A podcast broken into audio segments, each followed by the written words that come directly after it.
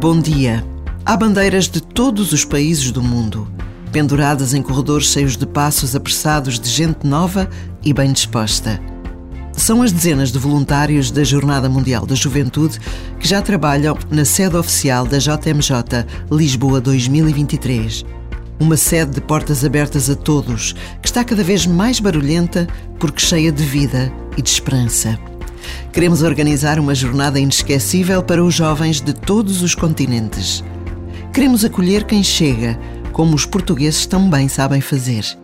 Um minuto é quanto basta para agradecer a oportunidade que nos é dada de acolhimento à juventude de todo o mundo no nosso país.